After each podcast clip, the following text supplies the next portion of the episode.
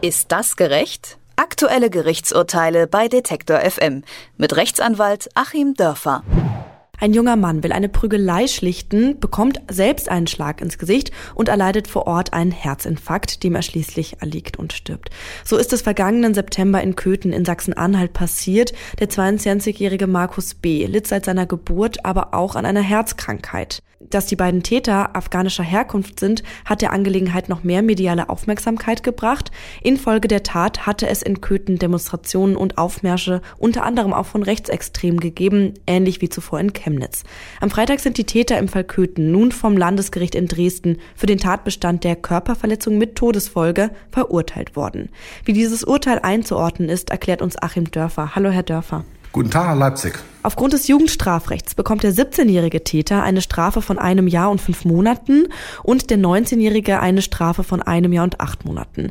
Die Verkündung dieses Urteils musste unterbrochen werden, weil die Geschwister des Opfers vor Wut Tische und Bänke umwarfen. Die Angehörigen halten das Strafmaß für viel zu gering. Für wie gerechtfertigt halten Sie dieses Urteil?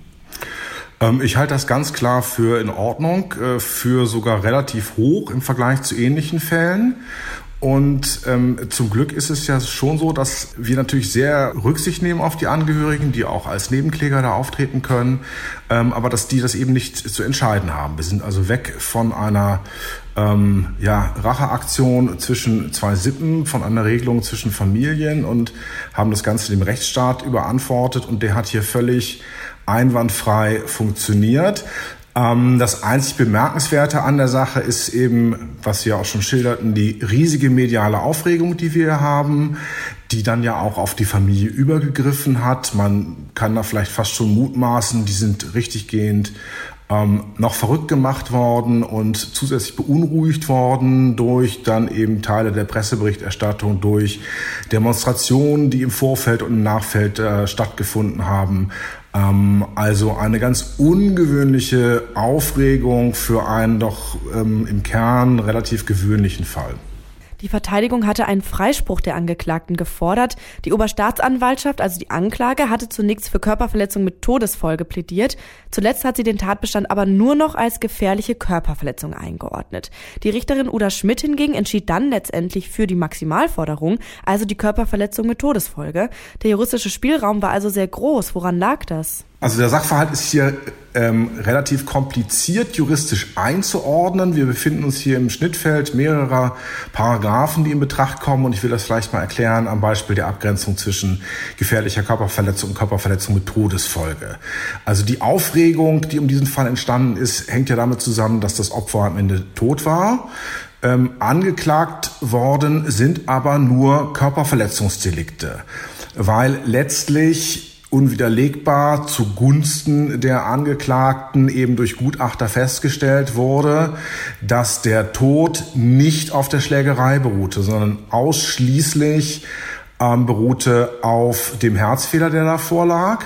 Und dann bedeutet gefährliche Körperverletzung, dass ich lediglich einen Vorsatz hinsichtlich Körperverletzung habe, gefährlich deswegen, weil es mit mehreren begangen wird und ähm, darüber hinaus sozusagen als Unfall dann der Tod eingetreten ist. Körperverletzung mit Todesfolge heißt, das Ganze war nicht ein Unfall, sondern schon noch in einem Zusammenhang mit der Schlägerei oder dem Schlagen auf das Opfer, was vorher stattgefunden hat. Also ein Unfall kann man niemandem zum Vorwurf machen. Eine fahrlässige Todesfolge kann man denjenigen zum Vorwurf machen, die die Ursache dafür gesetzt haben. Es ist eben trotzdem nur ein Körperverletzungsdelikt und wird nicht zum Tötungsdelikt, weil den beiden der Tötungsvorsatz fehlte. Sie wollten also nicht, dass das Opfer stirbt.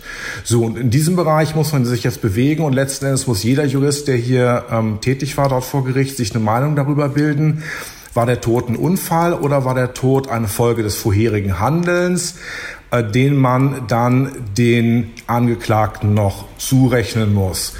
Und die Staatsanwaltschaft, äh, die normalerweise nicht dafür bekannt ist, dass sie ähm, da besonders locker vorgehen würde, hat wohl im Laufe des Verfahrens festgestellt, wir können den Tod, der hier bedauerlicherweise eingetreten ist, den Täter nicht zum Vorwurf machen.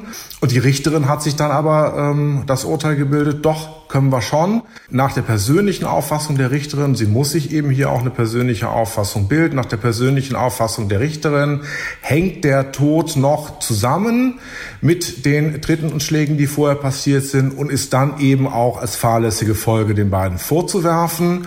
Äh, und von daher sind wir dann auf dieses Delikt gekommen, wo wir eben immer noch im Bereich der Körperverletzung sind. Und in diesem Bereich ähm, hat man dann den Strafrahmen schon einigermaßen ausgeschöpft, denn wir müssen ja noch Folgendes bedenken. Wir haben ja eindeutig Jugendstrafrecht. Im Jugendstrafrecht geht es erstmal nicht ums Strafen, sondern ums Erziehen. Und äh, sozusagen Strafen, ähm, gerade wie hier, äh, nicht zur Bewährung ausgesetzt, sondern die müssen dann wirklich abgesessen werden, die Strafen. Das ist schon relativ hart. Also gerade als Erziehungsmaßnahme sehr, sehr hart. Die härtest denkbare Erziehungsmaßnahme, wenn dann eben Jugendliche für anderthalb bis fast zwei Jahre in den Knast müssen. Wie bereits angedeutet, wurde der Fall Markus B. aus rechten Reihen stark politisiert. Wie politisch ist vor diesem Hintergrund jetzt auch das Urteil? Ja, das ist im Prinzip überhaupt nicht politisch. Das ist hier völlig Routine. Wir haben Tausende und Abertausende von Körperverletzungsdelikten jedes Jahr in Deutschland. Es werden hier immer wieder einzelne Delikte rausgegriffen ähm, wenn bestimmte Täter dahinter stehen und werden dann skandalisiert. Die Skandalisierung ist auch deswegen so einfach, weil ja der geneigte Leser irgendwelcher rechten Magazine oder Facebook-Posts die entsprechenden Statistiken überhaupt nicht kennt. Ähm, ich mache mir dann immer die Mühe, Statistiken rauszusuchen, die mal zu posten, damit man sieht, ähm, wie viele solcher Delikte gibt es und wie werden sie normalerweise bestraft. Und ähm, die beiden sind hier überhaupt nicht besser bestraft worden als andere in vergleichbaren Fällen. Es war da teilweise die Rede von Ausländerbonus und Kuschelkurs und so. Ähm, das ist wirklich völliger Quatsch. Das bewegt sich hier ganz im Rahmen des statistisch Normalen. Und jeder, der sich jetzt aufregt, der muss sich doch vielleicht mal selber fragen, wie hart er denn gerne bestraft würde für eine fahrlässige Tötung oder für eine Körperverletzung äh, mit fahrlässiger Tötungsfolge, wenn er zum Beispiel ähm, gerade seine Zigarettenschachtel im Auto aufhebt äh, und dabei einen Radfahrer totfährt dieselben Leute, die dann vielleicht mal sowas machen, was leider nun auch jedem passieren kann irgendwie. Ähm, wenn sie dann in meiner Anwaltspraxis vor mir sitzen, da sind sie auf einmal der Meinung, der Rechtsstaat ginge viel zu hart vor und das war doch eine ganz unglückliche Geschichte und sie können auch nicht richtig was dafür. Also mir ist das zu billig, je, umso härtere Strafen zu fordern, je weiter weg die Täter vom ähm, weißen heterosexuellen deutschen Durchschnittsmann christlicher Religion sind. Also je weniger dieser ähm, Mainstream-Kriterien zutreffen, umso härter soll dann immer die Strafe ausfallen. Ähm, das ist wirklich völliger Quatsch. Und wir haben hier ein vollkommen normales Urteil vor uns. Der Rechtsstaat hat funktioniert. Und äh, man kann nur hoffen, dass im Gefängnis dann auch entsprechende Erziehungsmaßnahmen greifen können, äh, damit es dann den Jugendlichen, wenn sie wieder rauskommen, und die beiden sind ja wohl doch, äh, nachdem was man lesen konnte, durchaus traumatisiert, damit es denen besser geht und damit sie sich dann eben voll integrieren können. In Dessau sind zwei junge Männer verurteilt worden, die einen 22-Jährigen geschlagen haben, der dann einen Herzinfarkt erlitt. Ob das Urteil gerecht ist, habe ich mit Achim Dörfer besprochen. Vielen Dank. Ich danke Ihnen. Ist das gerecht? Aktuelle Gerichtsurteile bei Detektor FM mit Rechtsanwalt Achim Dörfer.